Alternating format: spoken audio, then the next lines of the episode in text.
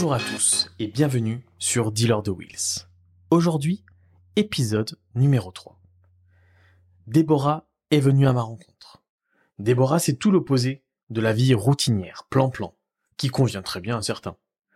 Elle a voyagé, travaillé, découvert de nouvelles cultures, fortement ancrées par des valeurs familiales fortes et enrichies par ses expériences de vie. Elle s'est créée et révélée dans l'enseignement. Elle souhaite transmettre, apprendre, éduquer à ses élèves, mais surtout laisser une empreinte forte. On n'oublie pas Déborah. En tant que femme, nous évoquerons le sujet de l'intégration de celle-ci dans le milieu et elle me donnera son avis. Je vous laisse donc découvrir ma rencontre très agréable avec Déborah. Bonne écoute.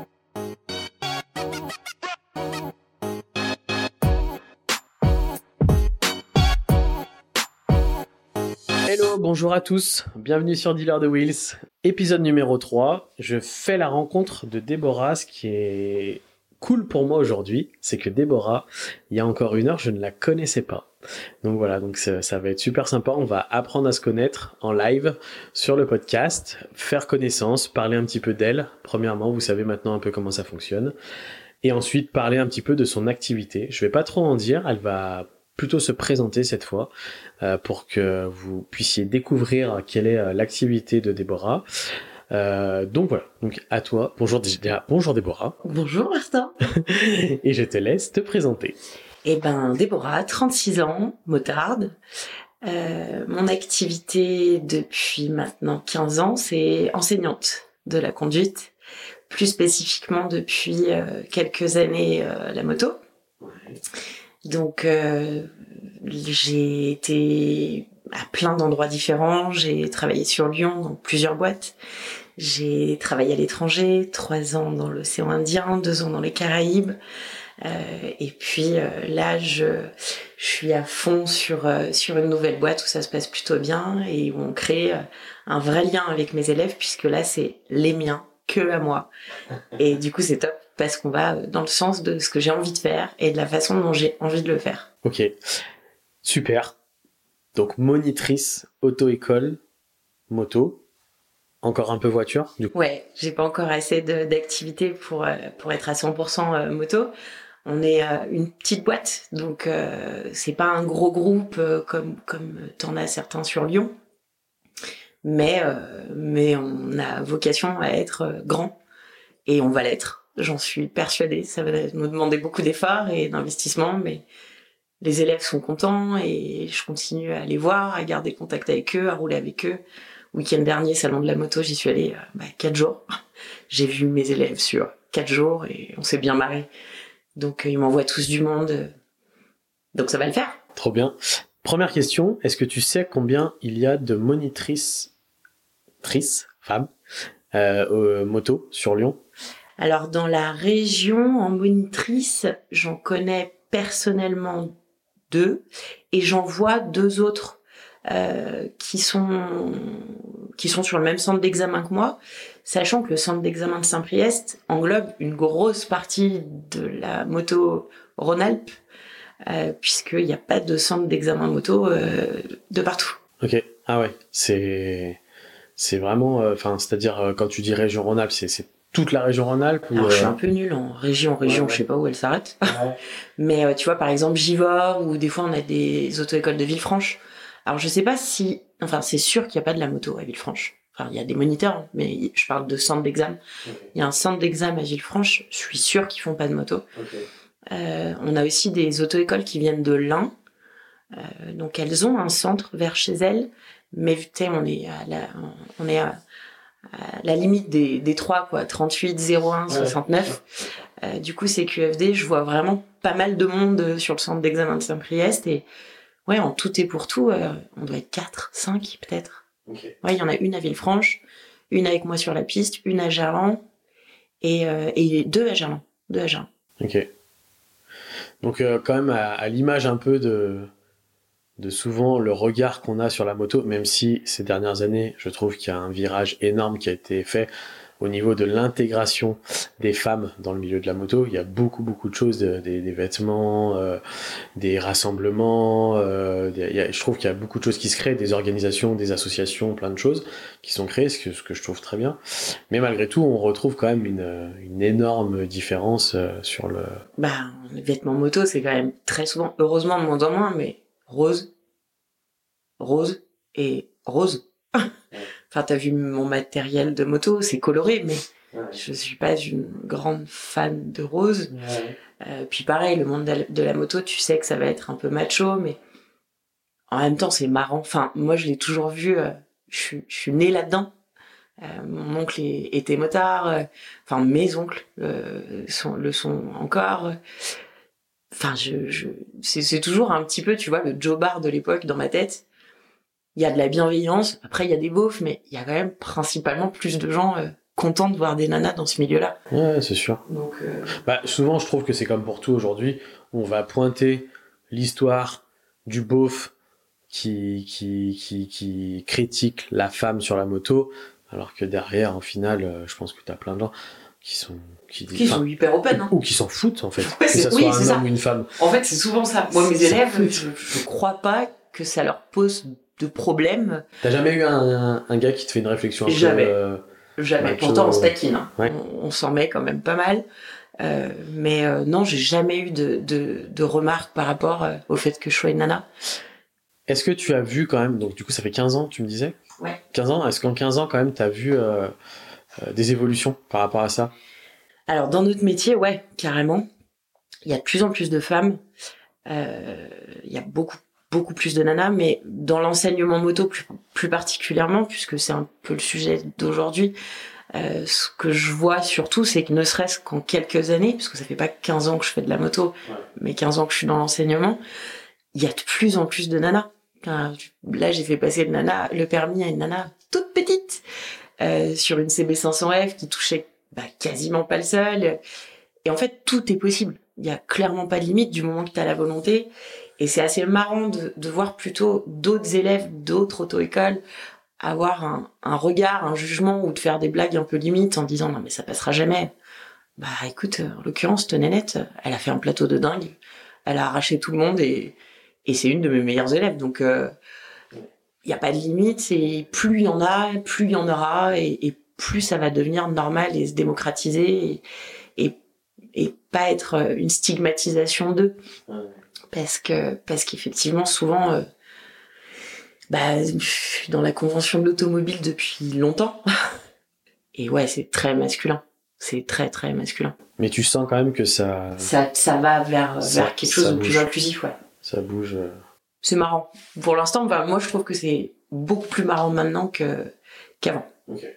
il y a il y a en plus euh, j'ai déjà vu moi sur les réseaux des alors je sais pas si c'est vraiment des auto-écoles mais, euh, mais peut-être qu'ils se sont spécialisés, je sais pas si tu en as déjà entendu parler, euh, pour les permis euh, femmes, entre guillemets, j'ai l'impression, avec des peut-être des motos un peu plus basses, je ouais, crois. Ouais, des Z400, la petite BM aussi, qui est pas mal. encadré aussi, du coup, pas par des filles. J'ai vu ces choses-là et bon, c'est cool. Moi, je trouve que c'est super bien. On en parlait avec mon boss aussi, nous aussi, d'investir dans une petite bécane. Et euh, parce qu'on va changer notre parc, tu sais, on est en leasing, donc on est censé les changer toujours assez régulièrement. Puis elles prennent quand même des sacrées pelles, donc euh, c'est bien quand même d'avoir une moto bien équilibrée. Et euh, effectivement, nous aussi, on, envisage de prendre une plus petite bécane euh, pour bloquer la limite psychologique des gens, parce qu'au final, une moto, du moment que ça roule et que t'es dessus et que tu serres tes jambes, bah ça tient. Ouais. il y a, y a pas de limite de taille, d'âge, de poids. Euh, j'ai des élèves qui, qui ont 16 ans. Ma, ma plus jeune, c'est ma petite sœur, en l'occurrence, à qui j'ai fait passer le permis moto il y a pas très longtemps. Euh, et puis mon élève le plus âgé, euh, on tourne à. Alors j'espère qu'il qu m'entendra pas et qu'il m'en voudra pas si je me trompe, mais si je me plante pas sur la date de naissance quand je l'ai inscrit, on a plus de 70 ans. Et il y a, enfin, c'est un monde qui est quand même hyper ouvert, on peut parler de tout, on peut tout faire, on peut être n'importe qui, euh, blanc black beurre. Euh, euh, moi sur ma piste, il y a du gendarme, du militaire, du médecin, du sans emploi, de l'étudiant et tout le monde s'entend bien. Enfin mon but c'était vraiment de créer une petite une petite équipe où ils se motivent les uns les autres. Je les filme, donc je leur montre leurs vidéos chaque jour. Et euh, donc ils se moquent un peu les uns des autres, mais en même temps ils sont tous passés par là, donc euh, c'est le jeu. Et, et non, j'aime, enfin, ouais, j'aime vraiment bien ce que ça devient, euh, ce que moi en tout cas j'en fais à mon Ouais, échelle. ouais, c'est ça. Ta petite communauté. Ouais, c'est ça, ma petite communauté de motards. Si on repart un peu en arrière, du coup, parce qu'on est parti à fond sur, sur les femmes et la moto, forcément, c'est, on va dire que c'est, c'est ce qui nous réunit aujourd'hui, c'est ce qui m'intéressait d'aborder avec toi, mais pas que. Déjà, Déborah, qui es-tu? Enfin, surtout, comment la moto est arrivée euh, Dans ma vie, dans ta vie? Euh, l'une des plus vieilles photos de moi, je suis sur une. J'ai jamais vu d'ailleurs la marque de la moto. On voit que un bébé sur un réservoir et c'est moi. C'était la moto de mon oncle. J'ai depuis gosse, euh, bah, j'étais l'enfant chiant, tu sais, l'enfant qui qu'il faut faire tourner en voiture. Euh, ou- Pour l'endormir Ouais. Ah oui, Ce genre de gosse. Donc euh, il y a un espèce de lien avec la route que je serais incapable de t'expliquer et, et que j'ai toujours eu. Euh, dans ma famille, il y a pas mal de moniteurs auto-école. En l'occurrence, il y en a trois. Il y a ma grand-mère, ma tante et son ex-mari, donc euh, mon tonton, qui sont... Bah, ma grand-mère, maintenant, elle est à la retraite. Euh, ma tante aussi. Et euh, je crois que Dom, continue un peu. Ça fait un petit moment que je l'ai pas vu. Euh, mais euh, c'était un... Enfin, je sais pas, tout a été hyper logique, Ça- hyper ça- fluide. Ça ça t'a guidé? C'est- Ouais, ouais, j'ai- vraiment toujours aimé être sur la route. J'ai adoré être en moto. Alors comme euh, tous les gosses, enfin, euh, j'avais un des meilleurs amis de ma mère qui m'emmenait faire des tours. C'était le seul qui m'emmenait faire des wheelings. Parce que du coup, quand je faisais de la moto avec d'autres, c'était plutôt des balades où on a envie de te garder en vie, tu vois? Et lui, il m'emmenait, euh, on faisait des 500, 700 mètres sur la roue arrière et j'avais un sentiment, mais je voulais que ce soit moi qui conduise cette moto. Je, me suis toujours dit, il faut que ce soit toi. Euh, j'ai fait du cross, j'adorais le cross, j'en ai fait pas mal de temps. J'étais un peu nulle, mais j'adorais ça. Enfin, euh, t'as des gens qui sont extrêmement doués pour quelque chose et, qui du coup persistent là-dedans. Je pense pas avoir été quelqu'un d'extrêmement doué du début, mais euh, j'adorais en tout cas. J'adorais être sur la route, j'adorais être passagère. euh, puis plus le temps avançait, et en fait, plus je détestais être passagère sur la route. Ça me, bah, ça me stressait à fond, en fait. Parce que je me rendais compte de ce qui se passait sur la route quand moi j'ai eu mon permis. Tu maîtrisais pas. Et là, je me suis dit, mais en fait, il va nous tuer, ce con. Une fois, deux fois, trois fois. Et, euh, et arrivé le jour où je me suis dit, allez, va passer ton gros cube, ce sera fait. Quel âge? 28 Ah oui, tardivement quand même. Ouais, tardivement. Ah Ouais. ouais. bah, je- ma famille a une histoire un peu compliquée avec la moto. De fait, c'était pas non plus. euh, Là, on va dire que c'est moi qui ai réintroduit la famille, la, la famille dans la moto, parce que parce qu'on a perdu des proches et, et, et du coup, ça, ça laisse des, Ouais, des marques. des marques importantes. Et je pense que c'était pas con, tu vois, que j'attende euh, d'être plus âgé, puisqu'au final, euh, tu m'aurais mis un gros cube à 20 ans. Ouais, je pense que j'aurais pas fait bien mon feu. Et Est-ce que, est-ce que tu as eu la période de scooter, euh, je sais pas, Non. mobilette ou Non. pas du mobilette, euh, ouais, j'ai eu Brel. Ouais. Je te dis, j'ai fait du cross, mais euh, scoot, euh, je suis particulièrement pas à l'aise sur un scooter. Mais faute au fait d'avoir fait de la moto euh, plus jeune, quoi. Euh, donc c'est vraiment quelque chose que j'ai jamais bien affectionné. Je dis pas que c'est mal. moi personnellement, c'est pas quelque chose que j'aime. Tu passes ton permis moto à 28 ans. Ouais. Tu es déjà monitrice. euh, Ok. Du coup, je le passe avec un collègue. Ok. Gênance extrême quand je vais sur le centre d'examen, je prie pour qu'aucun inspecteur me reconnaisse. Je voulais même pas enlever mon casque. Et j'ai pris le parcours à l'envers. Et du coup? Bah du coup, heureusement qu'il y avait un deuxième essai. ouais. ok, donc grosse, euh, gros stress. C'est ça. Bah, on est tous égaux, tu sais, quand on, quand on arrive sur un examen. Surtout la moto, je pense, parce que ça leur tient vachement à cœur. Hein, moi, je vois les élèves quand ils me disent, euh, putain, j'ai plus stressé pour le permis moto que pour le bac, ou pour mon examen de médecine, ou pour... Bah ouais. Tu, euh, tu le passes pour devenir motarde. Est-ce que déjà à ce moment-là, tu as l'idée de. Ouais. de En fait, je le passe pour euh, dans l'idée de devenir monitrice moto. Euh, parce que bah, monitrice de cross, euh, ça n'existe pas. Et euh, vraiment, j'adore apprendre aux gens. Petit aparté, cross, c'est cross sur terrain, cross. Ouais. Ouais, euh, cross, cross. Cross cross. Ouais, ouais. Chut chut. Ouais, pas cross bitume, pas. Pas cross bitume. pas- Heureusement. Ouais, ouais, ouais. C'est pas le truc sur lequel j'ai excellé. J'ai adoré. mais Je suis, je suis une bonne conductrice en fait, finalement, euh, après coup. Mais je suis pas une très bonne meuf au cross. Ok. C'est vrai, c'est particulier en plus. Hein. On n'est pas sur les mêmes bases de. de... On n'est de pas sur le même euh. physique surtout. Oui, oui. Oui. pas les bras. Oui, oui, c'est ça. Tout simplement. Je crois que c'est ce qui m'intéresse. Ouais. Assez vite, euh, je- bah, assez vite, j'avais l'impression d'être un veau en fait. Mm. Donc, euh, mais je me suis bien marrée, j'ai adoré. Et... Ça apprend beaucoup de choses. Enfin, ton regard de monitrice, parce que du coup, j'ai l'impression que tu es beaucoup plus expert que moi Non, sur non. la moto. je je vais essayer de pas dire de bêtises. Mais, mais je sais que sur beaucoup de choses, moi qui en ai fait un petit peu, euh, ça m'apprend beaucoup de choses. Je suis d'accord avec toi. en termes de, de, de, de réflexes, de position, D'équilibre. Ouais. de... Surtout sur l'équilibre. euh, Enfin, c'est assez bluffant. D'ailleurs, quand euh, je suis désolée, je ramène toujours tout à mes élèves, mais parce qu'au final, c'est mon quotidien. Quand j'ai des gamins qui, font du cross et qui arrivent, c'est assez lunaire quand même quand ils passent le lent. Tu sais, c'est 16 secondes. On est sur des 30, 35 secondes. Enfin, moi, j'hallucine. Il y a des trucs. Le papa d'un élève euh, qui a battu notre record, en l'occurrence, qui est d'une minute et quelques sur le lent, et qui vient de s'inscrire là. Le papa vient de s'inscrire. Euh, donc, qui fait aussi du cross. Bah, en, une heure, c'est bon quoi. Ouais, le truc rentré. était plié. Ouais, c'est rentré. Je sais que je sais qu'il l'aura, et, et tu te rends compte que quand ils viennent du cross, ils ont un équilibre vraiment différent, vraiment vraiment différent. Donc, donc tu passes le permis moto, t'as quand même cette petite, euh, Ouais. cette petite lumière qui s'allume dans ta tête en te disant, euh, je, je, le- je le rapprocherai de mon métier. euh, Bah, c'est vraiment la raison pour laquelle je l'ai passé.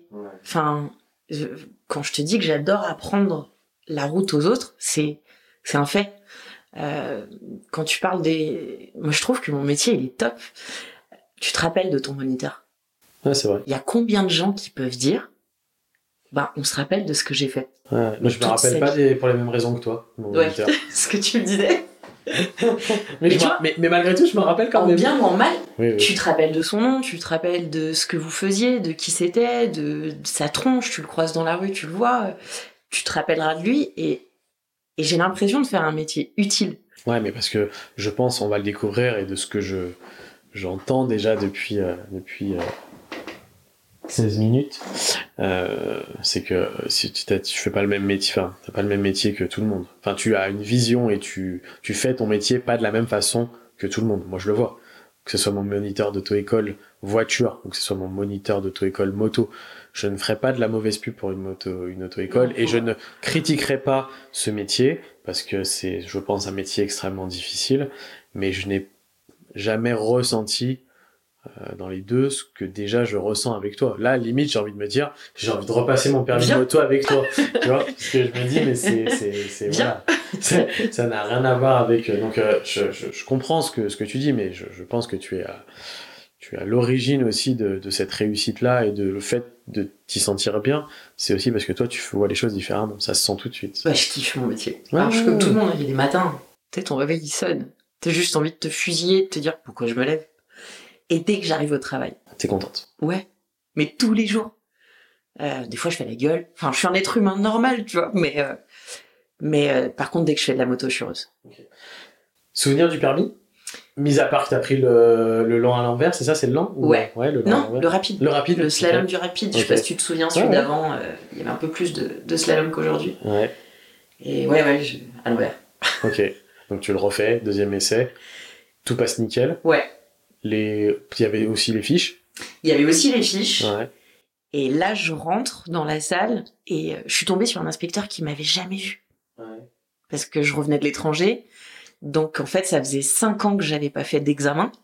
Et du coup, les inspecteurs, euh, bah, il y en avait certains qui me connaissaient, mais euh, personne, a, personne a rien dit. Et puis la nana qui m'a fait passer le permis, je l'avais jamais vue, Vraiment. Ah, c'est Nana qui t'a fait passer. Ouais. euh, Ah, trop Ouais, cool. il y a pas mal d'inspectrices. Hein. Ok. Enfin, Ah ouais. en- il y a autant, enfin peut-être pas autant, mais il y a quand même pas mal d'inspectrices. Il y a quand même pas mal de nanas. Il faut qu'elle soit forcément motarde. Ouais. Pour être inspectrice aussi? Ouais. Ok. Ouais, parce qu'au final, euh, Alors c'est hyper scolaire, hein, c'est le jeu, de toute façon, on le sait tous.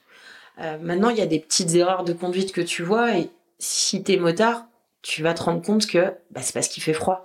Tu vois, là, l'autre jour, j'ai fait un permis, euh, il faisait moins 2. Mon élève arrivait, enfin, en fait, elle, on voyait qu'elle faisait le geste de mettre les clignotants, ça se déclenchait pas. À ce moment-là, l'inspecteur, s'il est pas motard, il va pas se dire que c'est parce qu'elle sent pas le bout de ses doigts. Il va se dire qu'en fait, elle sait pas mettre ses clignotants. Donc en fait, t'es obligé quand même d'avoir un, un, un minima de connaissances et puis très souvent, ils sont, elles sont tout aussi passionnées que moi. Ouais, ouais.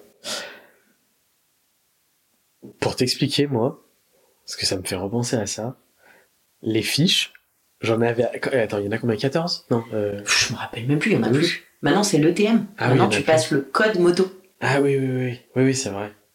Je crois qu'il y en avait Je me rappelle 12 plus. ou 14. Honnêtement, je m'en souviens Je les avais pas toutes apprises. Parce que. T'es tombé sur la bonne? Parce que j'étais un feignant. Non, attends, mieux, mieux. Je rentre dans la pièce, le moniteur les avait toutes retournées dans le sens Ouais. des fiches. Non, dans le sens des fiches. Et je sais pas ce qu'il était en train de faire.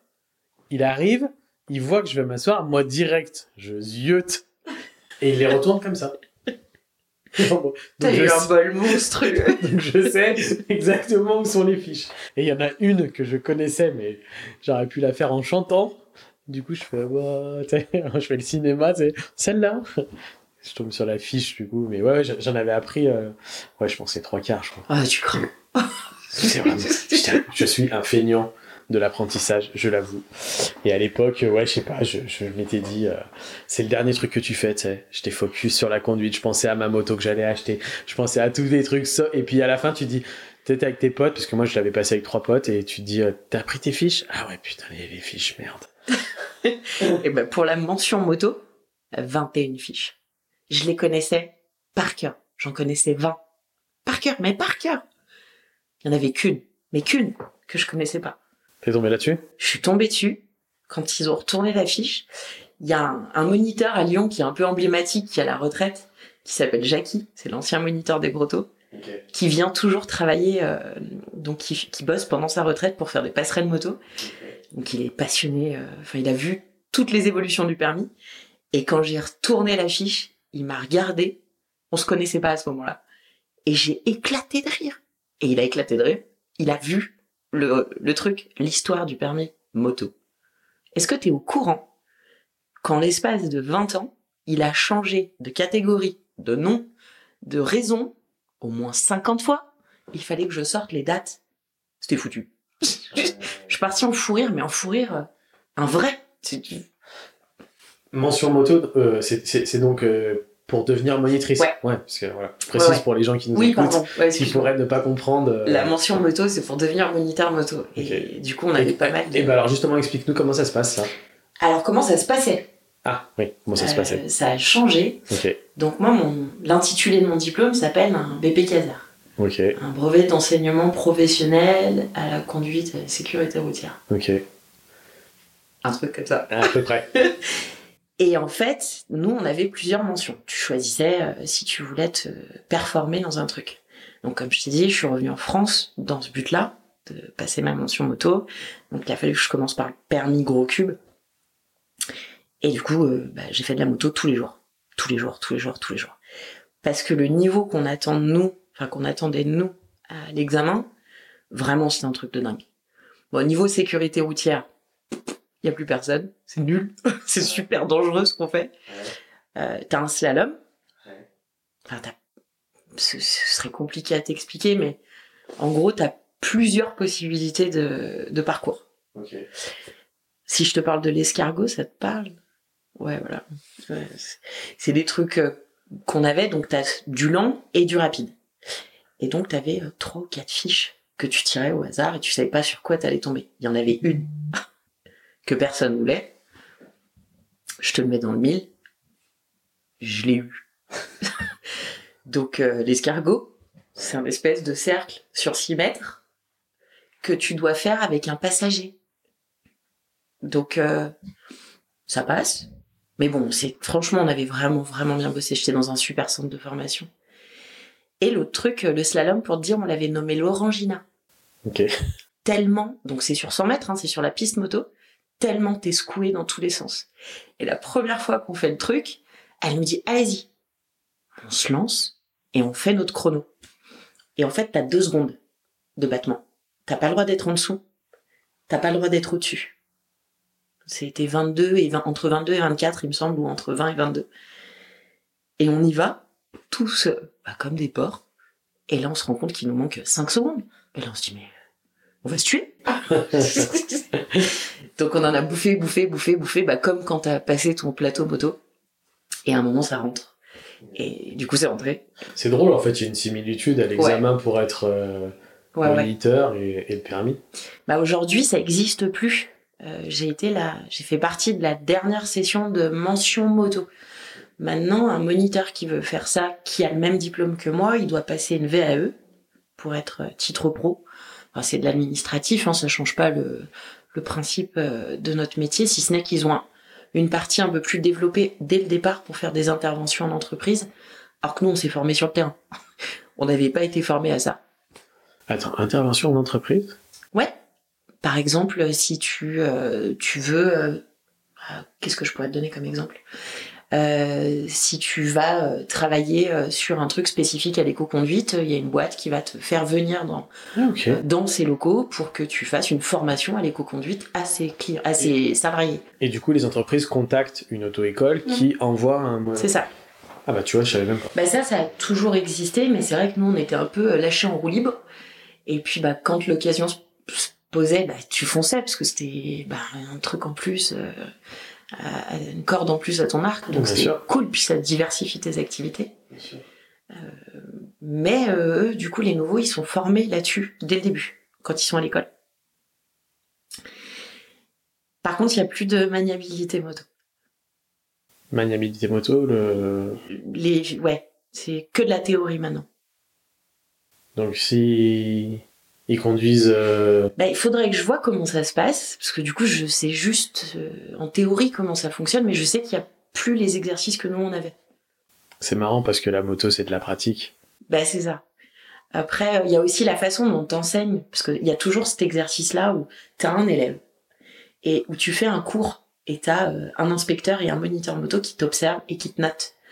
Comment t'as déterminé ton objectif, comment t'en es arrivé à il faut que je lui fasse bosser ça, comment tu l'as quantifié, euh, est-ce que euh, est-ce que t'as fixé un objectif réalisable pour la femme d'elles sont. Donc ça, ça existe toujours, je sais, mais il y a plus d'épreuves de mania, il me semble. Enfin, c'est pas il me semble, je suis sûre. C'est marrant, c'est bien ça, euh, ce, côté un peu euh, théorique euh, parce que, enfin, théorique de détection de détection de de, de, de choses à, à traiter pendant le cours, enfin de, de ce que tu vas travailler, de comment tu vas, quel process tu vas mettre en place pour que ça soit réalisé, pour qu'ils comprennent.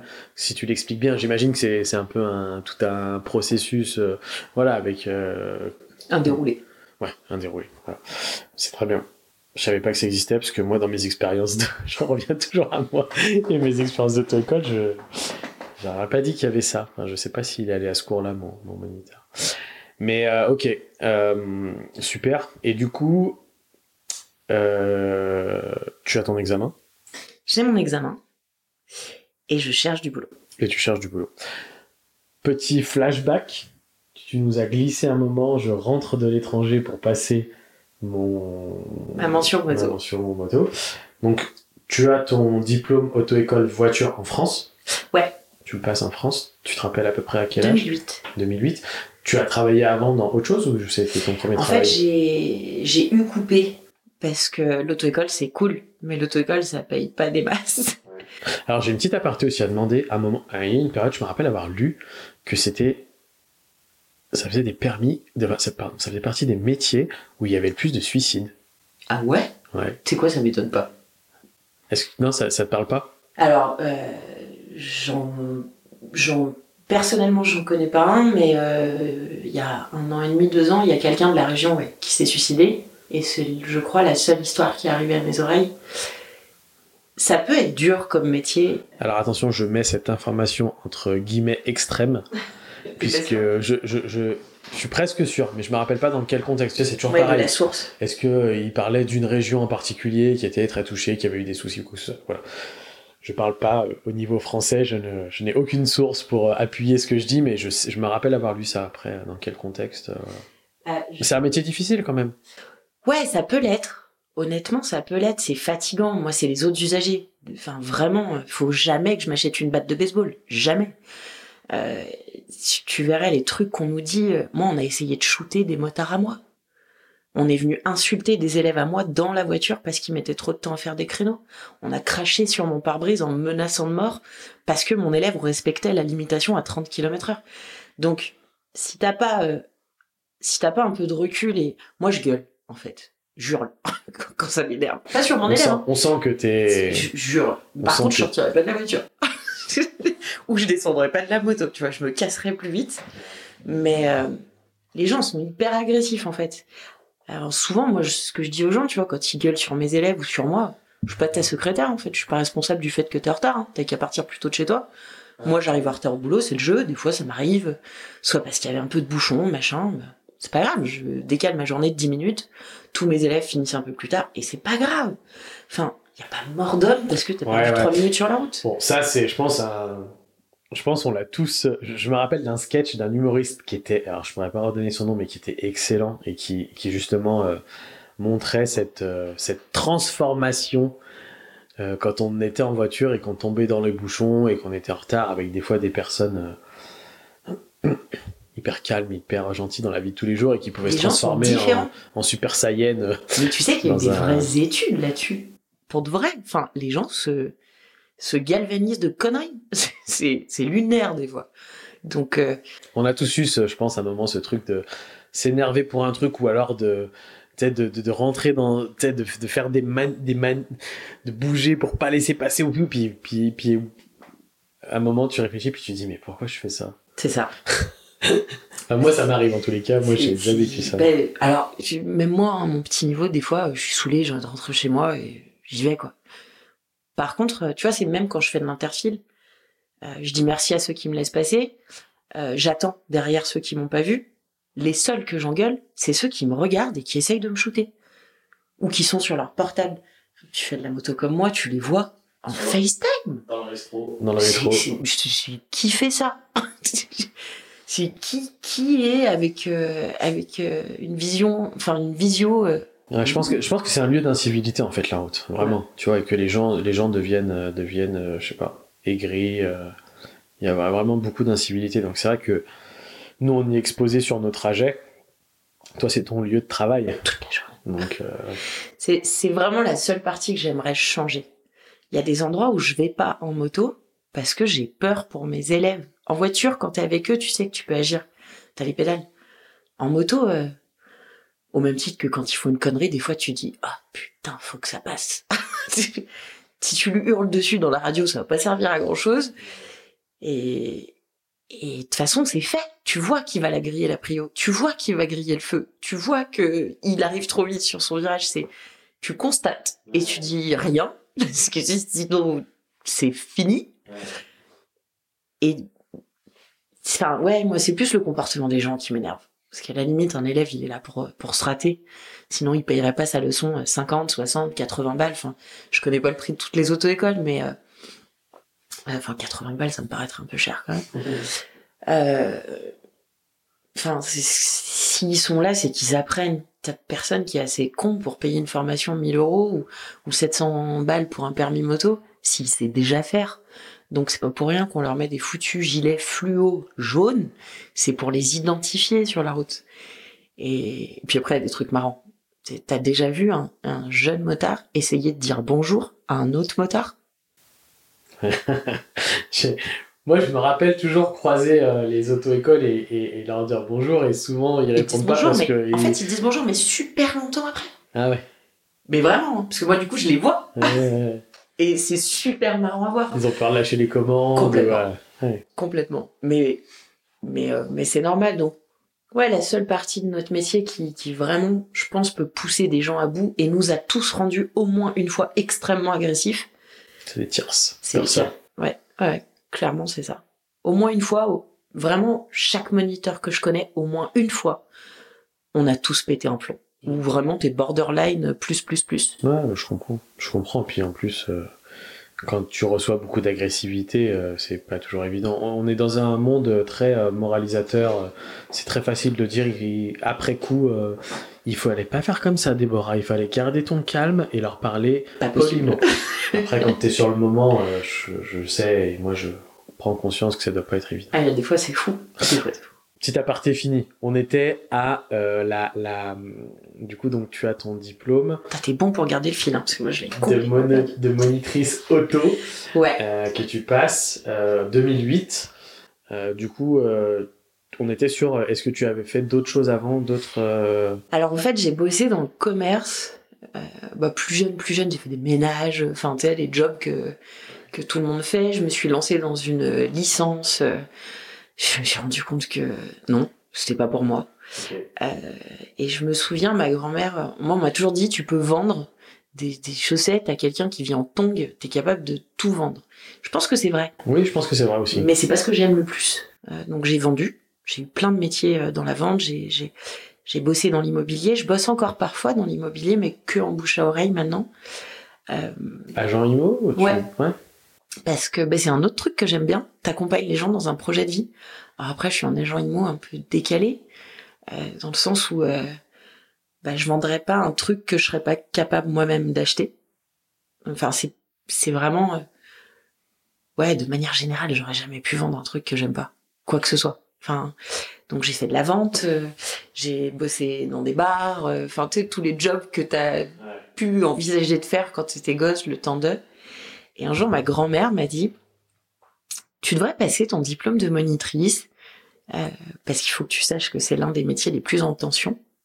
Donc, euh, si quelqu'un cherche un boulot euh, passionnant, mais il faut être passionné ou trouver une vocation, il y a du boulot. Il y a vraiment du boulot.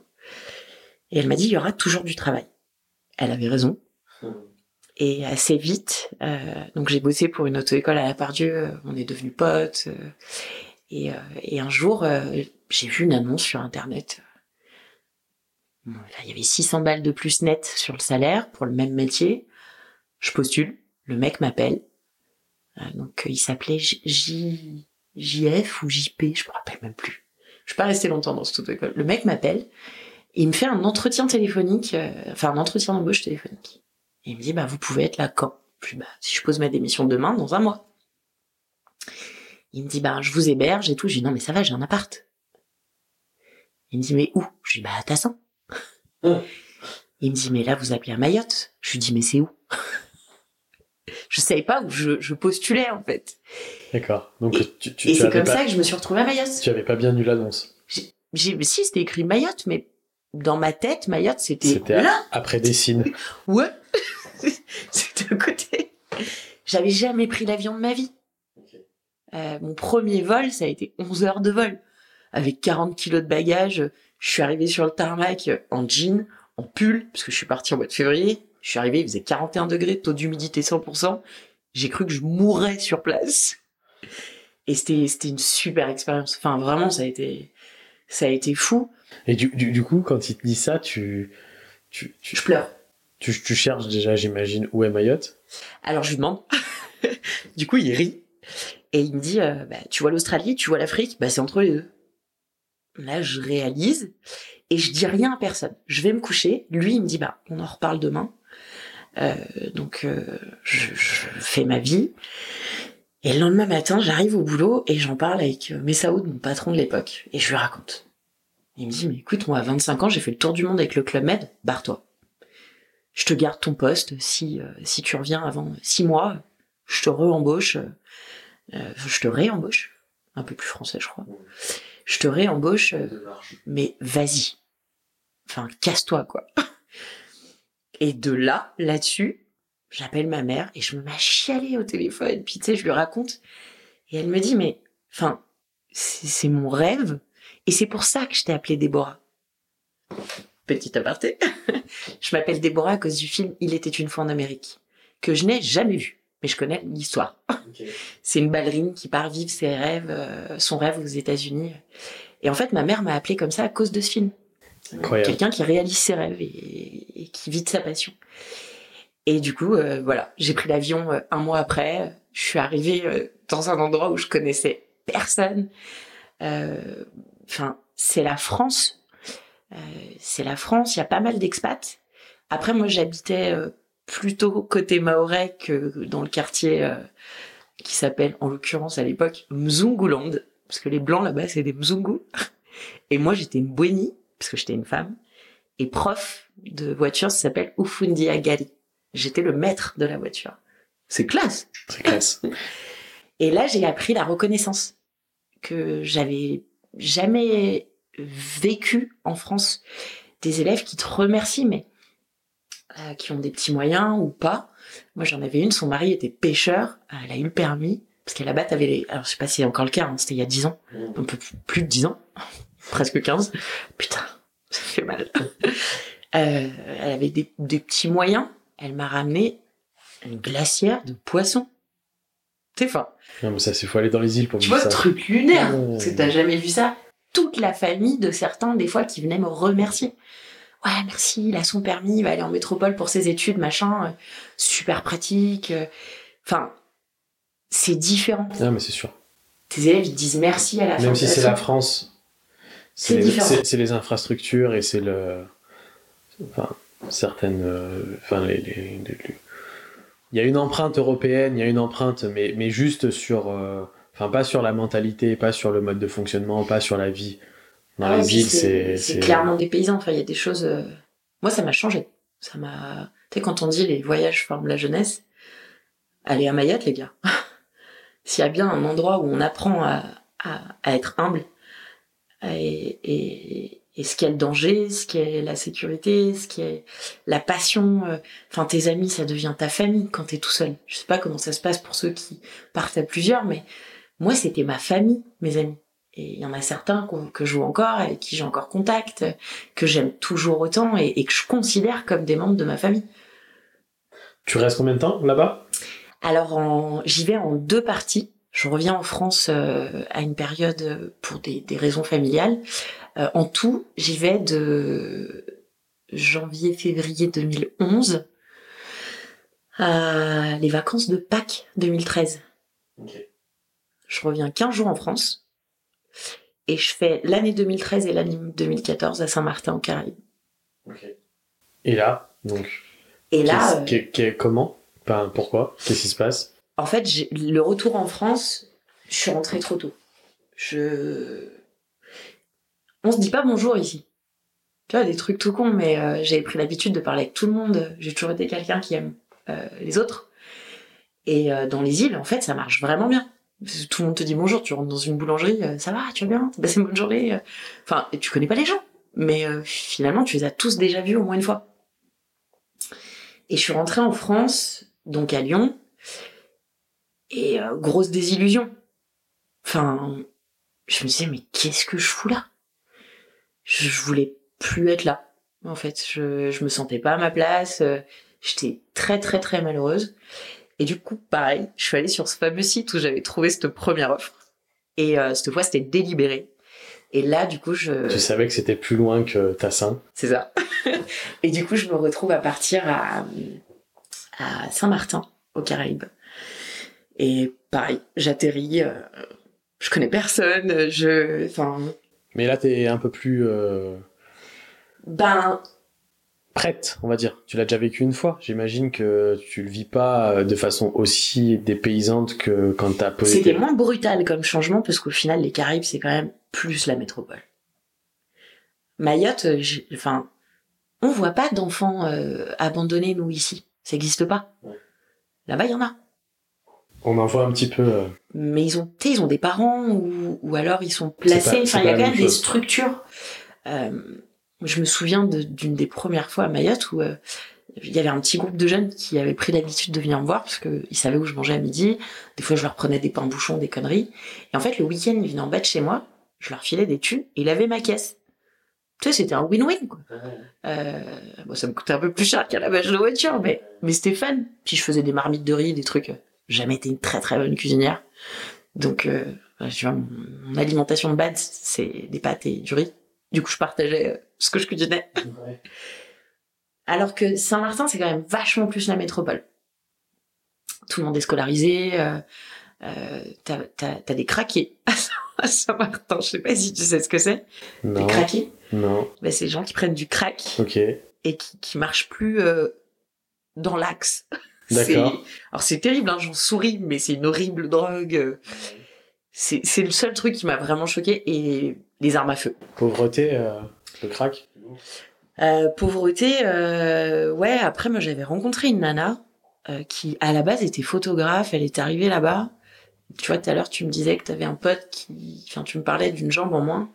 Et là, en l'occurrence, cette nana avait une jambe en moins à cause de, de moult histoires. Elle est arrivée là-bas et Saint-Martin, c'est la fête, c'est c'est top. Et du coup, euh, bah, cocaïne, héroïne, crack. Et elle est jamais partie de là-bas. C'était il y a 15 ou 20 ans. J'avais parlé avec elle une fois euh, sur le parking. euh, parce que je sais même plus pourquoi, enfin parce que je parlais avec tout le monde. Elle m'a raconté son histoire et j'avais trouvé ça un peu fou, tu vois, de bah, d'avoir foutu sa vie en l'air, euh, alors que t'es dans un coin paradisiaque, euh, la mer est bleue, le sable est blanc, euh, les gens sont beaux, euh, sur le papier il y a tout pour réussir. Et du coup, euh, c'est vraiment vraiment différent. C'est, tu te rends compte que il y a vraiment un océan qui sépare les deux pour le coup. Façon de parler, oui, mais pas que. C'est c'est vraiment différent. Donc, c'est pour ça que je reviens là-dessus. euh, à nouveau des paysans. Ok. Il a fallu se réhabituer à cette différence euh, qui n'en est plus vraiment une. Euh, mais euh, 80 nationalités qui cohabitent. Enfin, c'est c'est vraiment un, autre délire, quoi. Ouais, c'est atypique. Ouais, c'est top. Franchement, c'est top. Puis l'île, euh, moitié-moitié. Moitié-moitié. Moitié française, moitié néerlandaise, Ok. moitié dollar, moitié euro. Ok. moitié français, moitié anglais. Enfin, c'est drôle. C'est tu, tu, tu- tu changes de pays sur 22 km carrés, je crois. Je sais plus combien ça fait, mais c'est un village, quoi, le truc. Tu bosses là-bas en tant que euh, monitrice auto, école moto. Voiture. Euh, voiture, pardon. Toujours. Ouais. Ok. Le, le- boulot là-bas, ça... Ben, une route, euh, beaucoup de boîtes auto. Et euh, dans les deux cas, tu vois, le même constat, c'est à chaque fois qu'il y en avait un qui avait le permis, je disais, T'es, quand t'arrives en métropole, va prendre 2-3 heures dans une école pour voir le périph', la rocade, ces trucs-là, quoi. Parce qu'il n'y a pas. Si je te dis pas de conneries, à Saint-Martin, il y avait un feu ou deux. Enfin, tu sais, c'est des choses au final. euh, en même temps, ça correspond à l'environnement. C'est logique. Oui, oui, oui. Mais tu dis que c'est le même permis. S'ils restent là-bas, ça va, mais s'ils reviennent en métropole, Bah, ça va euh, être ça va être compliqué. Ça va être La sûr. première entrée sur le périph', elle va être compliquée. Mais il y aura, y aura des hurlements dans la voiture. Ouais. Combien de temps à Saint-Martin? Euh, un- un an et bah, pas loin de deux ans en fait, un an et neuf mois, un truc comme ça. Un an et neuf mois et un retour un peu. euh, Qu'est-ce qui te fait rentrer? Euh, bah, je faisais du rugby là-bas à 7 J'étais très proche de mon équipe. Et euh, puis il y a eu des, trucs du quotidien, quoi, des histoires à la con. Et puis à un moment, je me sentais plus à ma place. Je euh, j'étais en gérance salariale, j'étais censée reprendre la boîte. Je découvre que mon véhicule, il a plus de 7 ans, alors que bah, t'as pas le droit en auto-école. Et puis je me rends compte qu'en fait, je me suis mis dans un guépier pas possible et je me dis, allez, il faut que je rentre en métropole. euh, stop. Gérant, ça veut dire que t'allais, t'allais prendre, euh, tu t'étais censé prendre euh, les rênes de l'auto-école. Ouais, ouais, ouais. Il y avait deux bureaux, moi j'en gérais un, elle gérait l'autre, puis euh, elle est prévu de partir en retraite euh, plus tard. À ce moment-là, tu te vois, patronne? Ouais, ouais, ouais. Et là-bas? que- Ouais, ouais, je me disais pourquoi pas. Et puis, euh, ouais, plutôt déçue de pas mal de gens qui étaient autour de moi. T'as quel âge là, à ce moment-là? À ce moment-là, j'ai 28, 29, Ok. un truc comme ça. 28, 29. Parce que j'avais donc, 30 euh, ans quand j'étais en métropole. Ok. 28, ouais, donc ça fait, ça fait quand même, euh, t'as quand même une, certaine expérience maintenant en tant que, C'est ça. que moniteur, donc euh, ouais. Puis, puis, ouais, j'étais, il y a des trucs sur lesquels j'étais pas d'accord et c'est pour ça que là, je te dis, je suis contente parce que je, je suis la salariée de quelqu'un. Maintenant, je suis hyper libre de mes mouvements, de ma façon de fonctionner et, de la façon dont j'ai envie de vivre les choses parce que du coup, c'est mon métier, c'est là où je passe le plus de temps dans mes journées. On, sent que t'as une, euh, une passion, ça c'est sûr, ton métier, mais un gros univers autour de, euh, ce que tu veux euh, donner, créer, transmettre. Et ça, ça t'a jamais dirigé vers l'envie d'avoir ta propre structure? Je connais les tenants et les aboutissants.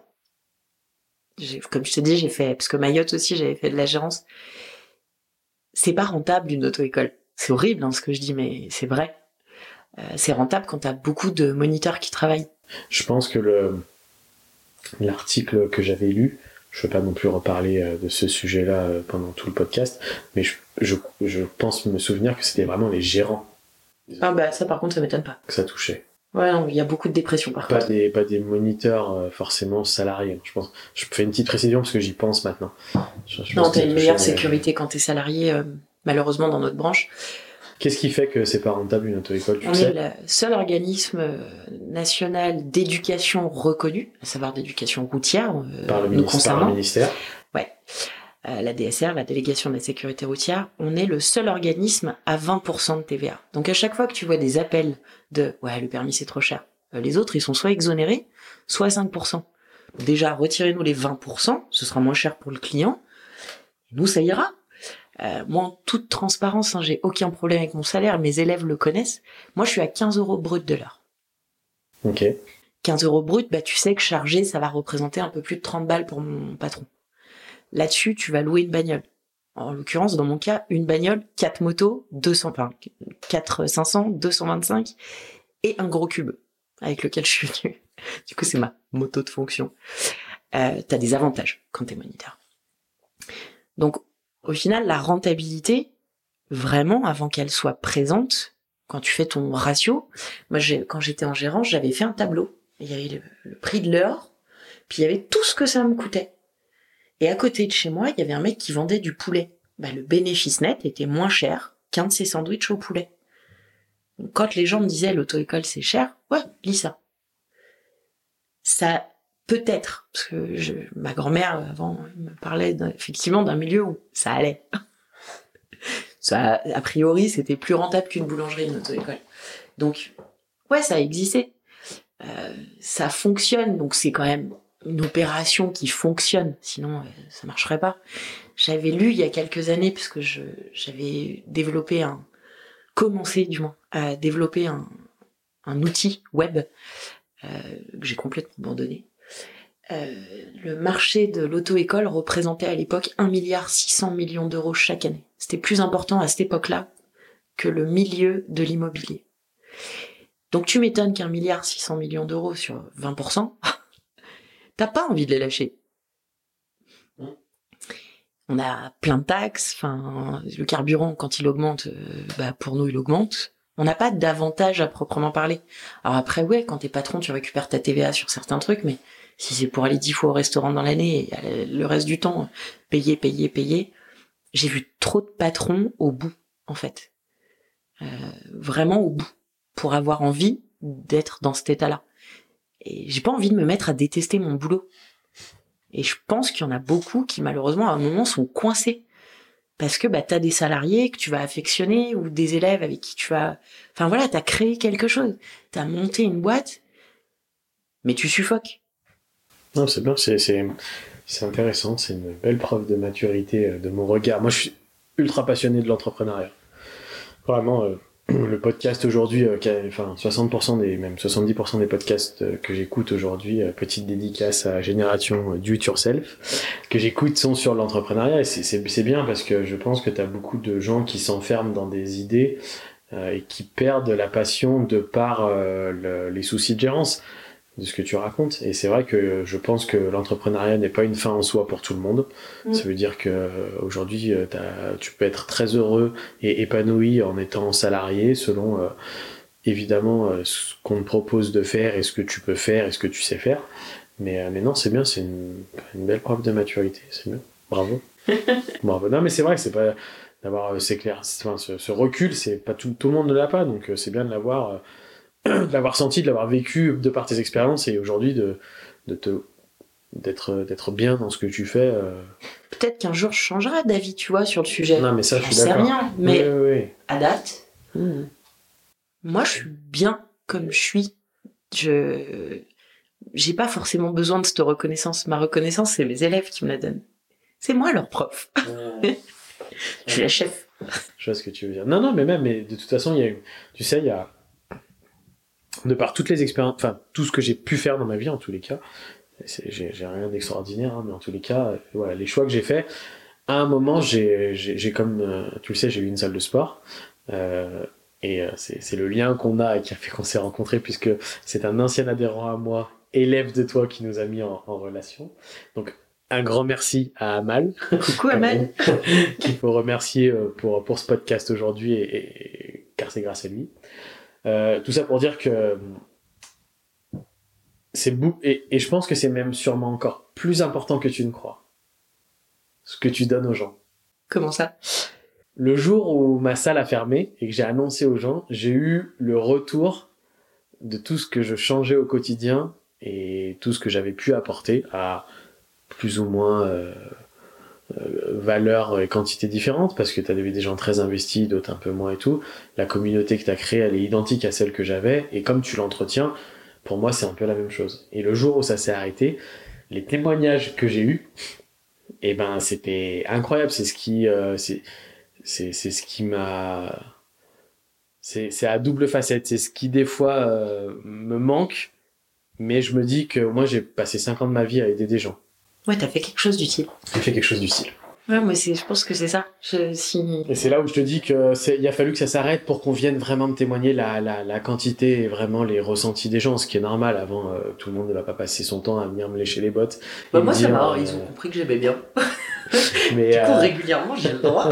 c'est plutôt cool. Non, mais c'est, enfin, tout ça pour pour dire que je comprends le ressenti que tu as quand tu dis, c'est, c'est pas paraître tout bête de dire ah bah oui, mais moi mes élèves me suffisent à me euh, mes élèves, euh, enfin, ça suffit. Ça, ouais, ça, ça, ça, suffit. Ça te suffit à, à, à, à récolter euh, de, de la bienveillance, de l'amour, de la, de la compassion, enfin, plein de, plein de sentiments euh, qui bah, sont agréables. dans les bras quand on est sur le plateau, tu sais, on a les résultats en live. Ils sautent dessus. quand on fait la circulation, c'est toujours en décalé maintenant. Bah, après, moi, j'ai mon avis. La plupart du temps, je sais quand même. C'est pas l'inspecteur qui me dit, hein, c'est je me doute. C'est quand même un peu mon boulot. Donc je sais si c'est bon. Quelques années que tu fais ça en plus. Et du coup, je les fais un peu chier, tu vois. Je sais que c'est bon et ils me disent, allez, dis-moi. Ah non. Ah non, je te dirai pas.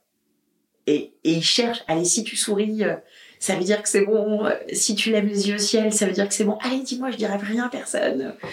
Et, enfin, vraiment, euh, je sais pas si, il y a combien de métiers, comme je te disais, qui ont autant d'impact dans la vie de quelqu'un, mais au-delà de ça, qui ont un début et une fin moi, mes élèves, alors même si je continue à les voir. Un petit peu le micro, s'il te plaît. Rapproche-le plutôt. Presque comme t'étais, mais voilà. C'est bon. Ouais. Euh, comme je te disais, ouais, euh, il y a la reconnaissance. On se souvient de toi. Alors en bien ou en mal, mais en tout cas, t'es existant dans la vie de quelqu'un. Tu t'y passes, tu la traverses, mais tu laisses un caillou, tu laisses quelque chose. Moi, j'ai fait ça dans sa vie. Et, et c'est, à mon sens, le permis au sens large, le dernier rite de passage au monde adulte. J'avais lu ça une fois et j'avais trouvé ça dingue, parce qu'en fait, euh, ouais, c'est ça. C'est le dernier truc qui fait de toi un adulte. Euh, avant, tu te mariais à 15 ans. J'ai 36 ans, je suis pas mariée. Hein. ça sous-entendrait que je suis pas encore une adulte. Donc euh, moi, ça me va bien que ce soit l'histoire du permis. je suis pas mariée non plus. T'es papa, tu vois, t'as une autre forme de consécration, mais le, enfin, puis ça a un début et ça a une fin. C'est, c'est, il y a, à mon sens, peu de métiers à part, euh, enfin, des métiers de l'artisanat, tu vois, où le mec, il est menuisier, ben, il a une planche, il a un morceau de bois, il doit en faire un truc. Ben, il en fait un meuble. Il y a un début, il y a une fin. Un restaurateur, tu mets des aliments, il concocte un truc de malade, il y a un début, il y a une fin. C'est palpable. J'avais besoin d'un métier qui est palpable, euh, de voir, de constater l'impact de ce que je fais au quotidien il y a des métiers utiles et essentiels. Au final, ça s'arrête jamais. Enfin, euh, tu vois, j'ai ma belle-sœur qui est banquière. c'est utile et essentiel ce qu'elle fait. Au demeurant, bah en fait, il y a jamais de finalité à son métier. Elle est toujours nécessaire dans le quotidien des gens. Moi, je le suis plus au bout d'un moment. J'ai un début et j'ai une fin. Et ça me va très bien comme ça. Je sais pas si c'est clair. Non, non, mais si, mais c'est, hyper. Euh, c'est hyper intéressant. Et puis on sent que qu'il y a une passion, euh, même peut-être au-delà de, de, de, la moto et de ce que ça ce que ça représente. Mais euh, voilà, le on sent que ça t'a animé toute ta vie le contact humain, quoi. Donc, euh, c'est quelque chose que, que t'aimes. Enfin, J'adore ça. ouais. J'adore c'est cool. Sur, euh, sur notre euh, timeline, un peu, donc euh, là, re- tu rentres. Là, je rentre, je rebosse pour mon premier patron, à la part Dieu, les Ouais. Aoud. Et, euh, et on me fait une proposition de job. Euh, on me dit, écoute, euh, moi je voulais être BAFM à cette époque, Alors, explique-nous. le formateur des moniteurs. Ok. Donc il y avait la partie intéressante, former des enseignants, et la partie lucrative, faire des stages de récupération de points. Parce que comme je t'ai dit, enseignant, j'adore, vraiment j'adore, et mais hyper lucratif. Faut taper des heures pour faire des sous. Et du coup, euh, et du coup, je vais voir Messaoud euh, deuxième fois, je lui fais le coup et je lui dis, euh, écoute, on m'a proposé bah, d'aller bosser là chez ton concurrent au bout de la rue, mais il va me payer ma formation BAFM. On parlait d'un truc à 10, 11 000 euros, je crois. Il me dit, bah vas-y. Vraiment hyper bienveillant. Je suis tombée sur quelqu'un d'hyper, hyper bienveillant. Sachant que les six mois où je suis rentrée en France, j'ai rebossé pour lui. Donc euh, vraiment, il y, a y du suivi quoi là-dessus. Mais bon, c'est peut-être aussi parce que tu travaillais bien. J'espère. bah, je, plaçant du côté patronat, je pense que si. J'espère. J'espère. Après, il y a forcément des gens qui vont pas aimer, hein. on va pas se voiler la face, mais parce qu'ils ont pas compris le sens profond de ma personne. Non, mais je pense qu'on n'est pas fait de toute façon pour, Pour euh, tous s'aimer. C'est ça. Moi, je suis assez d'accord là-dessus. Euh, Un truc, qui- un postulat qui me va bien. mm, Et, euh, et je bosse pour un gros groupe, dont je suis euh, monitrice euh, voiture euh, Tu peux dire non basique. Je sais pas si je peux. Je crois que c'est mieux. Je crois que j'ai pas le droit. ok, bon, bah. Je bosse pour un gros groupe. Et, euh, et euh, ça part un peu en catastrophe, euh, liquidation judiciaire, rachat au tribunal de commerce. et je demande à être licenciée. Je, je voulais partir avec... et du coup, le, nouveau patron m'appelle de Paris. Il me dit, mais je, comprends pas, parce que du coup, t'es monitrice, mais t'as fait ça, t'as fait ça, t'as fait ça, euh, pourquoi? Parce que je suis douée. je crois vraiment que je lui dis ça. Et je lui dis, par contre, euh, moi, je veux une rupture conventionnelle. Je veux, faire ma formation de BFM, comme c'était convenu avec les anciens. Bah, tu connais le principe, hein, si tu démissionnes, euh, ça devient compliqué. Et j'étais pas sûre de, comment j'allais rebondir derrière. Du coup, il descend de Paris, on se rencontre et il me dit, écoute, euh, on a besoin d'un directeur réseau euh, qui connaisse le métier, parce que nous, on a acheté une auto-école, mais euh, c'est pas notre cœur de métier. on est actionnaire. Donc, on a besoin de quelqu'un pour faire le lien. Et là, je me retrouve catapultée dans l'organigramme numéro 2. Complètement dépassée par la situation. 91 salariés en souffrance. Euh, on a certaines fois des trucs qu'on a payés de notre poche. Il y a des moniteurs qui ont payé les leçons, qui ont payé l'essence de leur voiture de leur poche pour que les élèves puissent aller au permis. Euh, moi, j'étais euh, en déplacement six jours sur sept. euh, je me retrouvais à faire des trucs terribles. Des gens que j'avais jamais rencontrés de ma vie. Et on me disait, faut que tu ailles lui donner sa lettre de, licenciement. Et on est toujours sur la région lyonnaise? Enfin. Non, national. 14 agences en France. Ah oui, d'accord. Donc euh, Paris, euh, Marseille. Donc euh, j'ai rencontré d'autres moniteurs, d'autres d'autres villes, pour la plupart assez bienveillants à mon égard. Et effectivement, côté réglementation, j'étais plutôt calée, droit du travail, code du travail, possibilité d'eux, et j'avais une vision globale de ce qu'est notre métier, donc de ce qu'il faut faire. Le management, c'est pas forcément quelque chose qui me gêne d'ailleurs. Mais là, c'était c'était tout était parti en roue libre enfin c'était c'était terrible. Et euh, je suis tombée malade. Et le je me souviens euh, deux semaines avant euh, que je tombe malade ils m'ont dit on va faire signer des nouveaux contrats aux élèves. Je dis ben non. En fait on n'a pas le droit de changer la typologie des contrats. C'est interdit. Et quand je me réveille du bloc et que je me mets dans la chambre truc de, l'hôpital, j'allume M6 et je vois l'auto-école pour laquelle je travaille. Et je vois que, en fait, ça fait un gros tollé au national. Enfin, c'est hyper grave, quoi, ce qui est en train de se passer. Du coup, euh, ça m'a dégoûté du métier. Mais vraiment, vraiment profondément dégoûté. et euh, j'ai arrêté complètement pendant un an et demi, deux ans. Je voulais plus du tout être euh, mêlée à l'auto-école. Je me suis dit, mais Donc là, tu fais quoi? Tu démissionnes? là, je démissionne. Euh, ça se passe super mal avec eux. euh, Enfin, Est-ce que tu as passé du coup ton... Non, tu n'as toujours pas passé ton... Non. Ouais. je le passe tout de suite après. Mais j'enseigne pas. Je le passe parce que c'était le projet de base de. Donc, euh, c'était un an et demi après mon retour en France, un an et demi, deux ans après mon retour en France. Mais je me dis, euh, non, en fait, je veux plus être dans l'auto-école. Enfin, je veux pas être ça. Je veux pas devenir ça. Et euh, ma super formatrice me dit, allez, mais c'est con. euh, Enfin, t'aimes bien ça, t'aimes bien ce métier, t'aimes, tu sais faire quoi. Vas-y. Je fais deux entretiens d'embauche. Putain de merde. Et là, je l'appelle, j'en ai chialé. Je lui dit, mais c'est quoi ce monde euh, hyper macho On m'a parlé comme à une demeurée, en fait.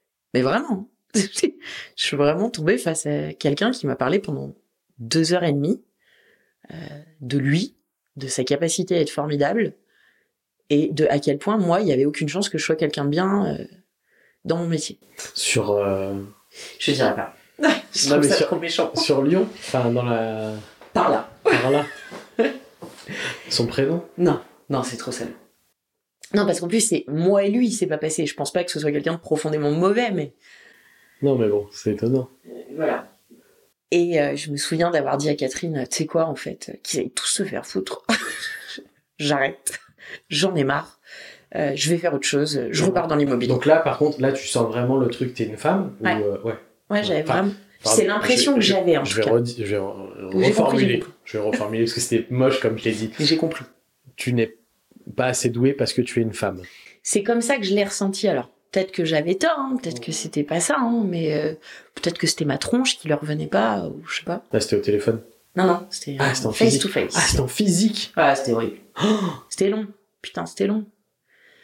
Et le deuxième entretien d'embauche, le mec était en train de jouer ou de faire des trucs sur son portable pendant qu'il me parlait. Et qui me disait, ouais, enfin, on a plus besoin d'une monitrice voiture. Ouais, enfin, c'est pas pour ça que je suis là. Donc, euh, pourquoi tu m'appelles? pourquoi tu me dis de venir si, si enfin, j'ai clairement dit ce que je souhaitais faire. Et ouais, grosse déception et, euh, et je remets tout en question et j'arrête. Complètement. Euh, à nouveau. Et j'ai recommencé en 2022, 21, 21 ou 22, euh, l'enseignement. Et depuis un an maintenant, euh, je bosse, euh, je bosse pour une auto-école Dans la période, dans la petite période entre les deux, c'est là où tu fais plus d'immobilier ou ouais, pas du tout? je me suis remis à fond et puis là je faisais vraiment que ça. Et puis je me suis rendu compte que- ouais, je me suis rendu compte que alors il y a un début, il y a une fin. C'est un peu ce qui rythme mes choix de vie. hein. C'est- vrai.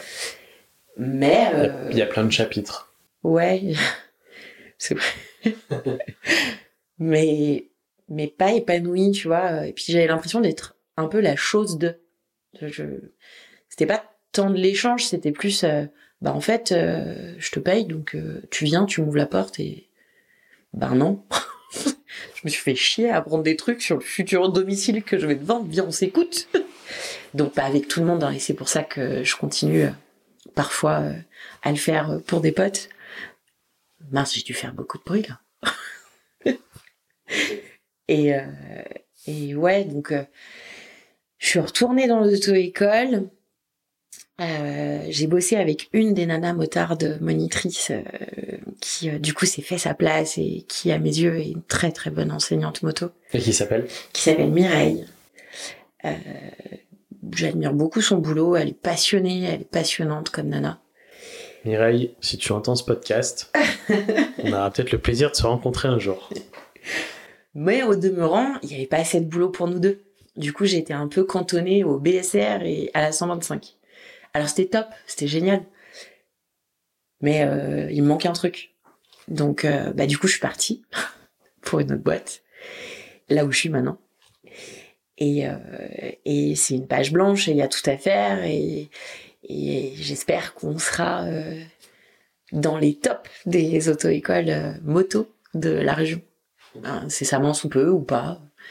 Donc, euh, Donc trois auto-écoles Ouais, trois auto-écoles, une à Dessines, qui s'appelle La Gare, une à Chassieux, qui s'appelle Détroit, et une à Bron, qui s'appelle Saint-Michel. Donc ces trois auto-écoles appartiennent à la même personne. Qui s'appelle Qui s'appelle Norbert.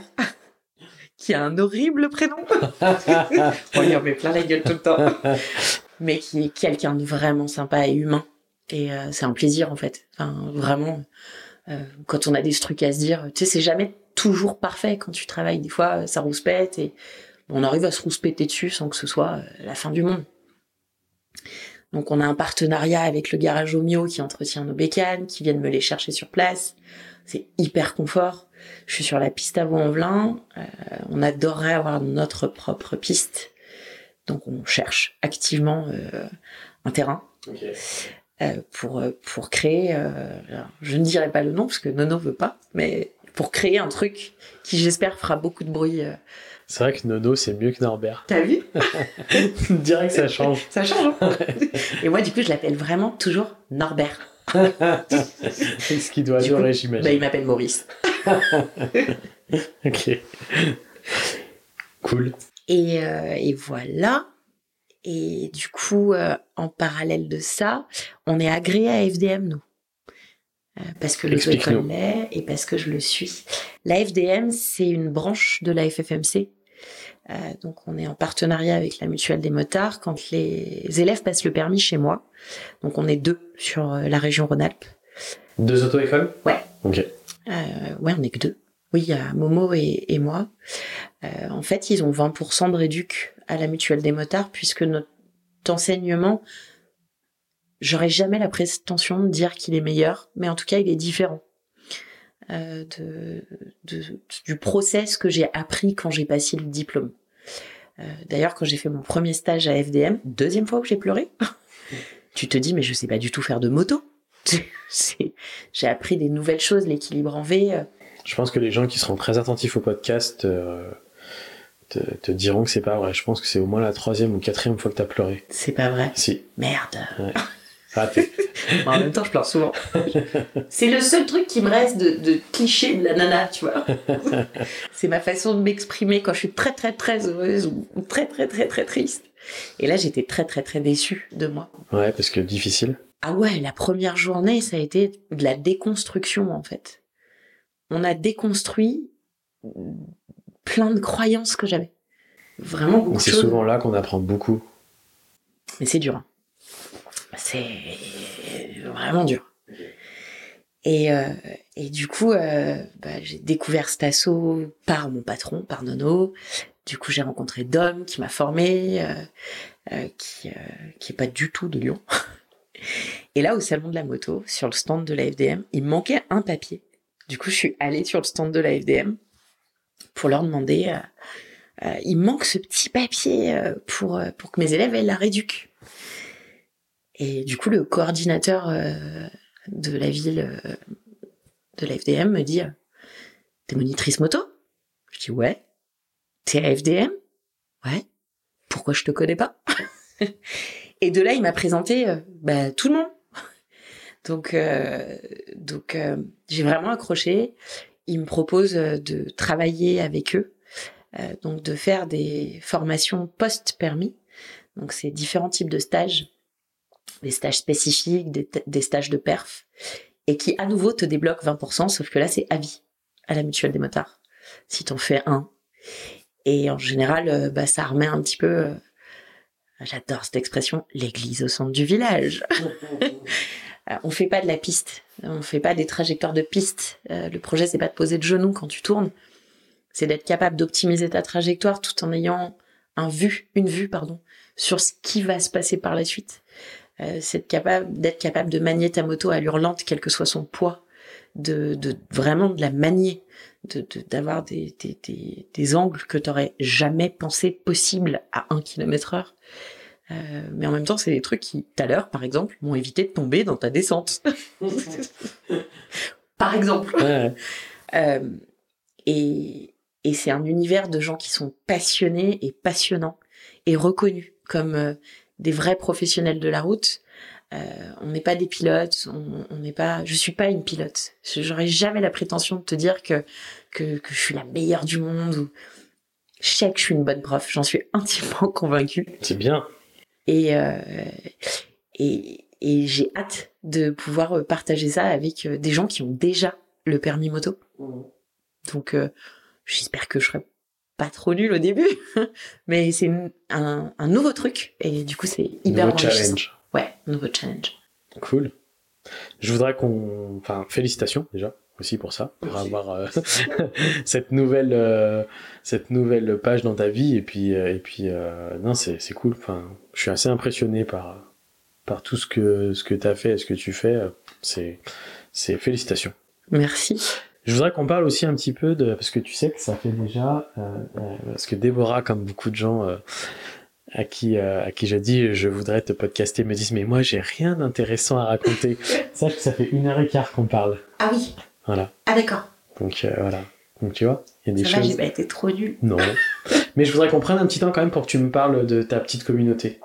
Ma petite communauté. De, ton de son fonctionnement, de comment t'as lancé ça, pourquoi à la base, c'était de la praticité. En fait, j'ai deux groupes WhatsApp moto.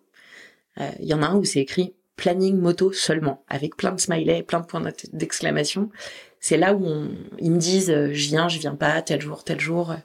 Euh, ça me permettait d'avoir un regard sur ce qu'on fait. Je lance les convocations au permis, je fais un récap des matos à avoir. Et en fait, à la base, c'était, bah, elle s'appelait moto cette discussion. Sauf que tous les élèves bah, une fois qu'ils avaient le permis, ils restaient sur la discussion. Et puis ça commençait à publier euh, bah, tout et n'importe quoi. Alors c'était hyper drôle, ou intéressant, ou ludique. Enfin, je voyais jamais une raison de dire à l'élève enlève ce que t'as mis, parce que bah ça avait toujours une raison d'être là. Donc j'ai créé un autre groupe. enfin, celui-là est resté et j'ai créé le fameux planning moto seulement, où j'ai rabattu euh, les autres. Et tous les élèves ont accès aux deux en arrivant. Euh, donc euh, je les filme. Euh, je te montrerai un peu les exercices que je leur fais faire après. je les filme pour qu'ils se voient. C'est hyper important de se voir, je pense. on est à, un moment, nous, où, au final, prendre une vidéo, ça prend deux minutes. À l'époque, je pense qu'on était sur des trucs beaucoup plus complexes, et d'où le fait que ça fait pas partie de notre corps de métier que de filmer nos élèves. Mais je pense que c'est important de se voir. Tu vois, des fois, j'ai des élèves qui me disent, non, mais je suis trop nul, c'est trop de la merde. Je leur dis, mais regarde, Ok, c'est vrai. 2 kilomètres. Des fois, je le dis. c'est pour moquer. Des fois, je le dis, mais c'est vraiment pour me moquer. Je suis très, très taquine. Euh, mais tu vois, je leur montre et je leur dis, mais c'est pas parce qu'il manque 2 km heure que ce que tu fais, c'est de la merde. Tes trajectoires sont vraiment belles. Euh, et c'est normal que tu aies de l'appréhension. Et, et, puis, euh, et puis, ça nous permet bah, de nous voir après le permis. Donc, j'organise des balades, on fait des balades entre nous. C'est les seules personnes avec qui je roule mes élèves. J'aime pas rouler avec des gens. Euh, notamment parce que je suis monitrice moto. Et que parce que je suis monitrice moto, souvent, euh, bah, on s'attend à ce que tu fasses des, wheelings sur 500 mètres dans des virages en épingle. Non, je tiens ma vie. Et, et puis... Et puis, ouais, j'aime bien être avec mes élèves, en fait. Ouais, c'est ma communauté. C'est ça. En fait, c'est ouais, c'est vraiment le bon mot. Ils se vendent les motos aussi. Là, il y en a une qui a acheté la moto d'un ancien. Euh, des fois, il y a des trucs de matos. Euh, tel truc, j'ai acheté, il me va pas, je le revends. Je trouve ça bien parce qu'au final, bah, tu sais d'où vient ton matos si tu l'achètes d'occasion, d'où vient ta moto si tu l'achètes d'occasion. Euh, ils se posent des questions. Euh.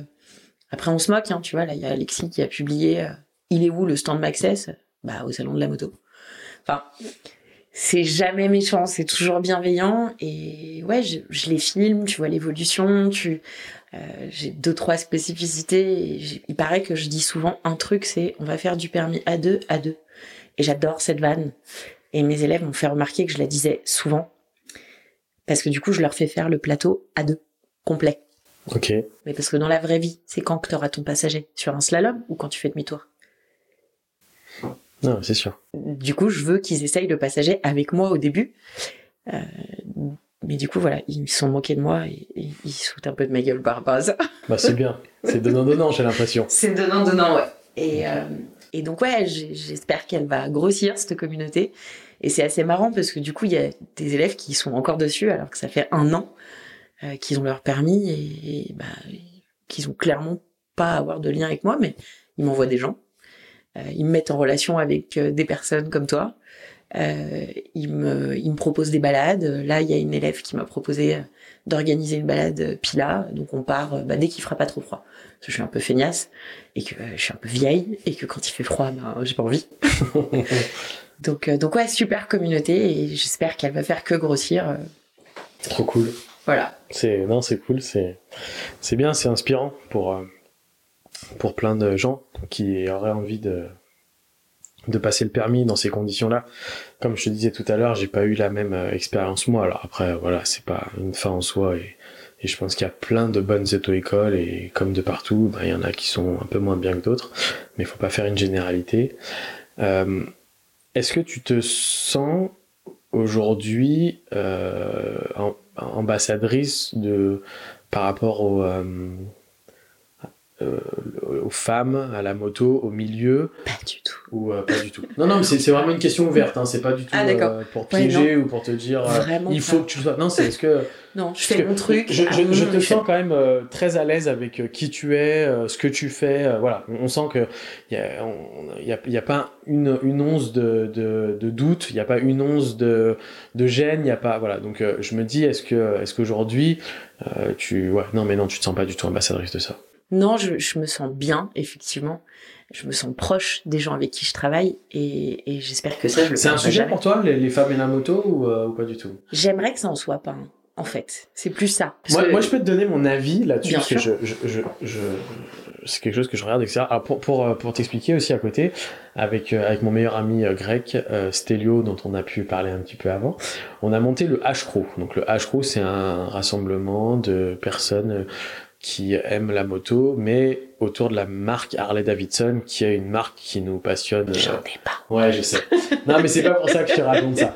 Mais euh, donc on a on a voulu créer ça, parce qu'on avait envie de le partager avec des gens. On est, euh, même si je le respecte, euh, mais on est on n'est pas du tout un MC, un moteur club ou quoi que ce soit, tu vois. Nous, on est vraiment, euh, on n'a pas une vraie asso parce qu'on n'a pas monté. Là, on est juste des potes qui partagent une passion. Qui partagent une passion et peut-être qu'un jour on montera une asso pour avoir une structure et faire différentes choses. Mais voilà. Et euh, dedans, on a des filles avec nous parce que c'était une discussion qu'on a eue dès le début. On... Enfin, c'était une discussion pour, comme tu dis, quelque chose qui existe mais qui n'en est pas une. Et on voulait pas que ce soit un sujet de se dire est-ce que c'est une fille ou un garçon? Enfin, nous, pour nous, euh, voilà, il y a des filles qui, qui aiment la moto, qui aiment les Harley, et c'était trop cool de partager ça avec elles, comme ce temps que je partage avec toi. Euh, mais euh, aujourd'hui, je vois beaucoup de choses euh, autour de, je sais pas, l'intégration ou la ou l'éclosion euh, des, des, des, femmes dans le milieu de la moto, parce que évidemment, c'est un milieu euh, macho euh, d'avant, je pense. Je pense qu'il y a beaucoup de gens aujourd'hui qui s'en foutent complètement, mais de l'autre côté, je trouve qu'il y a aussi beaucoup de choses qui se fait et qui est que pour les femmes. Tu vois, je trouve qu'on passe d'un extrême à l'autre. C'est-à-dire qu'on passe d'un extrême où euh, bah il y avait euh, les femmes n'étaient pas toujours euh, investies dedans ou alors euh, bon, c'était pas un milieu pour elles ou comme on disait alors qui était complètement faux.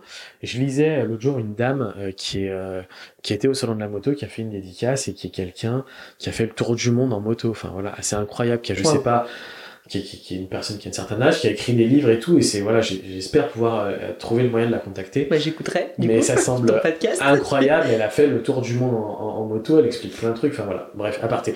Mais de l'autre côté, je trouve bien qu'il y ait aussi des choses qui soient pour tout le monde, des choses peut-être qui étaient pour les hommes, et, mais à un moment, j'ai vu beaucoup de choses que pour les femmes. Mais je, je suis pas C'est pour ça que je te disais que je me sens pas trop ambassadrice parce que je, je vois pas l'intérêt de passer d'un extrême à l'autre. Je, je, suis pas sûr que ce soit la, la, la, C'est le meilleur moyen de stigmatiser les nanas en moto. Ouais, enfin, voilà. attention parce que du coup, si je dis ça, je, vais passer pour une espèce de. Ouais, mais on, on, on passera toujours. hystérique, mais. Euh, les réseaux sociaux. Enfin, moi, ce qui me gonfle, c'est quand on me dit, euh, ah, t'as un casque, il conduit quoi ton mec?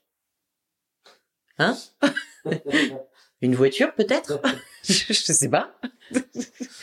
mais mais je suis pas non plus. Enfin, j'ai jamais fait. Euh, je suis dans plein de groupes de motards sur internet. Je suis jamais allée au rasso. Bah parce que j'ai peur d'être mal à l'aise. Alors je pense qu'il y a plein de nanas qui ont peur d'être mal à l'aise dans ce genre de rassemblement et qui y vont pas. Mais en fait, euh, viens, on fait juste un truc un peu inclusif où on est tous là. Et, ça deviendra normal. Enfin. Non, mais je suis d'accord. Mais pour autant, pour moi, tu pourrais être légitime de par tout ton parcours comme tu t'exprimes, ce que tu as fait, ce que, ce tu as vécu. euh, il y a plein de personnes, de filles Instagrammeuses aujourd'hui qu'on voit éclore sur, euh, sur les réseaux sociaux, Instagram et tout. Et je trouve ça génial parce qu'elles font plein de trucs. euh, Elles, elles, euh, je pense qu'elles, elles, comme tu dis, tu vois, il y a beaucoup de, de femmes qui peuvent être timides par rapport à ça, au permis moto. Et je pense que c'est en voyant faire les autres, comme tu disais, je filme les gens pour qu'ils se voient. Je pense que c'est aussi des femmes en voyant en ayant une idée, en voyant d'autres faire plein de choses super de par les réseaux, tu vois, il n'y a pas que du mauvais dans les réseaux sociaux. Et ben ça peut, je pense, ça peut euh, donner. ah, donc là, le bip, c'est- le bip, c'est la fin des GoPro, c'est qu'il n'y a plus de batterie. Donc on va, on va, on va clôturer ce podcast parce que ça va pas être drôle euh, Oui. voilà, de, de- de voir une image noire. Ouais, voilà. Mais en, en gros, voilà, c'était juste pour dire, conclure là-dessus, c'était juste pour, pour dire que je, je, je, je trouve ça très bien que ça se démocratise et que on laisse une place aux femmes dans la moto. Euh, malgré tout, je pense que même si tu, ce n'est pas ton combat, je, je, d'un autre côté, avec tout ce que tu racontes, tu serais légitime à l'être en tous les cas, pour moi. D'accord. Voilà. Bah, je vais faire une pancarte. Mais euh, je te le dis euh, pas pour te, te Non, non, vers des vocations ou quoi que ce soit. C'est, c'est juste que notre récit, enfin ton récit encore une fois, voilà, je reste dans ce que ce que j'adore, c'est découvrir des gens, le parcours et tout ce que tu as fait. C'est c'est euh, plutôt incroyable et bravo pour tout ce que tu fais et ce que tu as fait. Euh, tu peux en être hyper fier et je suis super content d'avoir partagé ce temps-là avec toi Oh, c'est trop cool. et d'avoir connu, euh, d'avoir appris à te connaître à travers ça. Et j'espère que les auditeurs, euh, voilà, euh, je, mais j'en suis sûr, euh, auront été passionnés par, par ton récit. Pour tous les gens qui souhaitent passer le permis moto, qui ne l'ont pas encore, mais je pense que je parle plus, et les gens qui nous écoutent sont généralement déjà des motards. Donc il peut y avoir les stages de perfectionnement que tu fais via La FDM. la FDM. Et pour les gens autour de vous qui n'ont pas le permis moto, les garçons qui ont des petites amies qui ont envie de devenir motardes, ou euh, des copains, des copines, peu importe, euh, qui voudraient passer le permis moto. Venez chez moi. Venez voir Déborah euh, sur ces trois agences. Le nom de ton auto, c'est le nom, c'est les noms que t'as donné, hein, c'est ça? Ouais, il y a trois noms différents, donc Détroit, La Gare et Saint-Michel. Voilà. C'est trois auto-écoles, donc Bron, Dessines et Châtillon. Super. Est-ce que tu as quelque chose à rajouter, Déborah? Non, c'était top. Je- J'espère que j'ai pas été trop bizarre, mais Non, du coup, je pense c'était agréable de parler avec toi. Eh Cool. ben, merci beaucoup en tous les cas pour ta sincérité et ton partage. Et c'était un vrai plaisir pour moi. bon après-midi, Déborah. Je te remercie. À bientôt. À bientôt.